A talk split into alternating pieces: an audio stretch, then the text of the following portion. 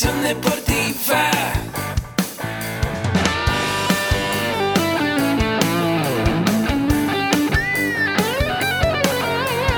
Yo soy Ahmed. Somos guerreros. Hola, bienvenido a la Asociación Mexicana de Educación Deportiva.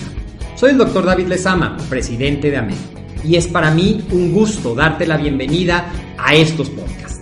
Este programa está diseñado para compartir contigo conocimientos de los temas que nos apasionan a todos los que amamos el físico-constructivismo y el fitness y queremos mantener un estilo de vida saludable.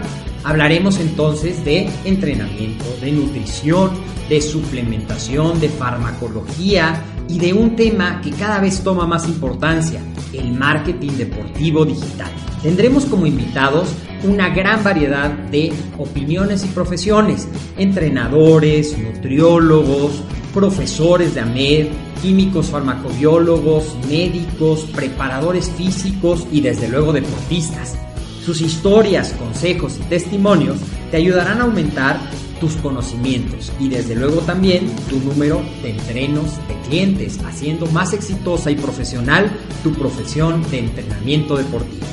También aprenderás técnicas más eficaces del marketing que te ayudarán a monetizar esta profesión. Si quieres saber más de nosotros, visítanos en la casa virtual de la familia Med, www.amedweb.com.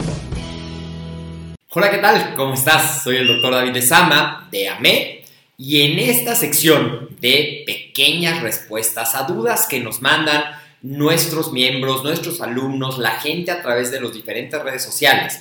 Me llegó una pregunta que el día de hoy vamos a contestar y esta pregunta tiene que ver con ¿a quién le sirve el coaching o para qué es el coaching?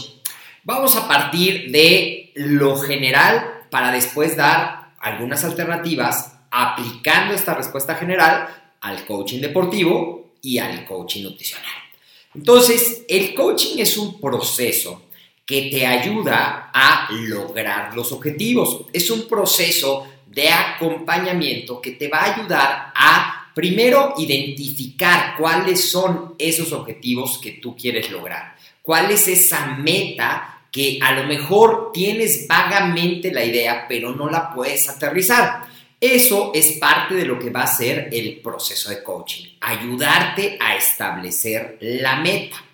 Ahora, ¿para quién es el coaching? Lo primero que tenemos que tener muy claro es que para que un proceso de coaching se dé de manera efectiva, la persona tiene que querer hacerlo. Es decir, tiene que querer mejorar en determinado aspecto de su vida. Si estamos hablando de coaching en general, puede ser un coaching de vida, puede ser un coaching de relaciones, puede ser un coaching profesional, un coaching para la empresa o puede ser un coaching deportivo, un coaching nutricional. Pero lo primero es que la persona quiera hacerlo y esté receptiva al proceso que se va a vivir, ya que una de las cosas que vamos a hacer es que a través de preguntas, a través de preguntas diseñadas específicamente para que la persona pueda encontrar ese rumbo, esa orientación y a partir de eso, de descubrir, ok, quiero mejorar, pero ¿qué es lo que realmente quiero mejorar?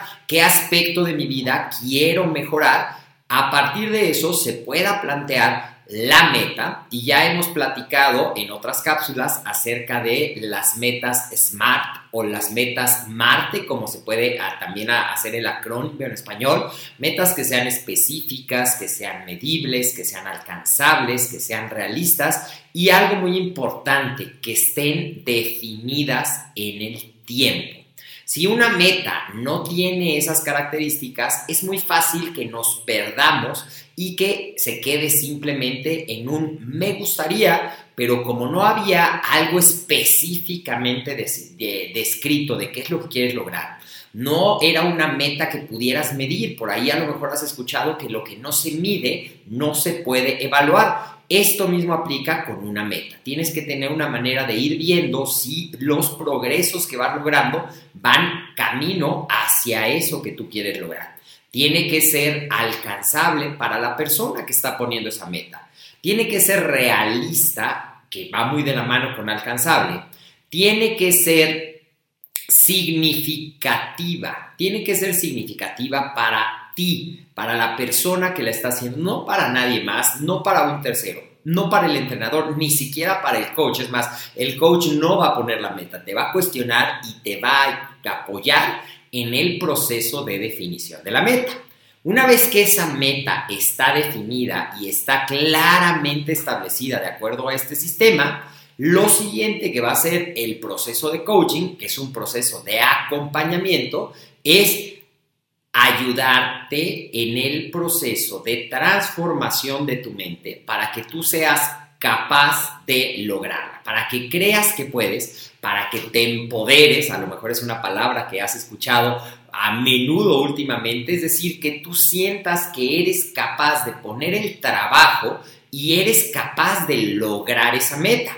Y aquí es donde van a entrar las herramientas que el coach va a utilizar para modelar tus conductas, para modelar tus pensamientos, para empoderarte y para apoyarte en ese camino. ¿Quién va a hacer el trabajo? Tú. ¿Quién te va a acompañar y te va a guiar en ese proceso? El coach. Entonces, el coach es el que va guiando y acompañando, el coachee es quien realmente va poniendo ese trabajo. Y finalmente, algo muy importante es que un proceso de coaching tiene un objetivo específico, no es un proceso eterno, sino que tiene un objetivo y una duración específica para alcanzar esa meta en particular.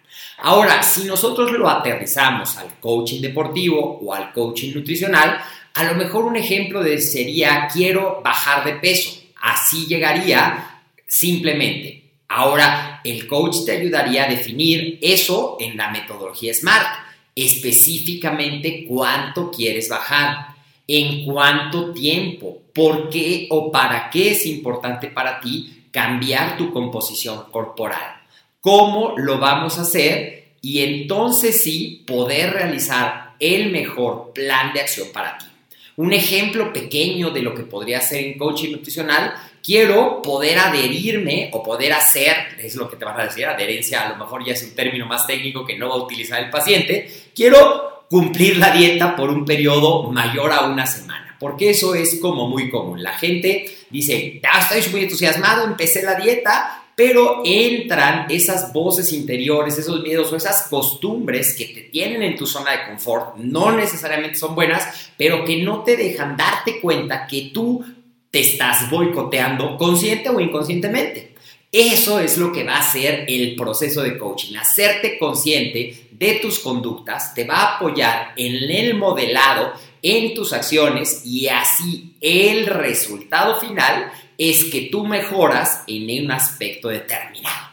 Si quieres saber más de lo que es el coaching básico, sobre todo el coaching deportivo, el coaching nutricional, te invito a que nos visites tanto en las cápsulas como en el blog, como desde luego visita nuestro curso Coaching Nutricional y Deportivo para que puedas conocer un poco más de todo esto que te estoy platicando. Soy el doctor David Lezama y nos vemos en otras cápsulas. Visítanos a medweb.com, visítanos en Facebook, a Med en Instagram a MedWeb y desde luego escucha nuestro podcast en todas las plataformas Spotify, iTunes, iVoox, SoundCloud y desde luego también lo puedes ver en nuestro sitio web. Hasta la próxima.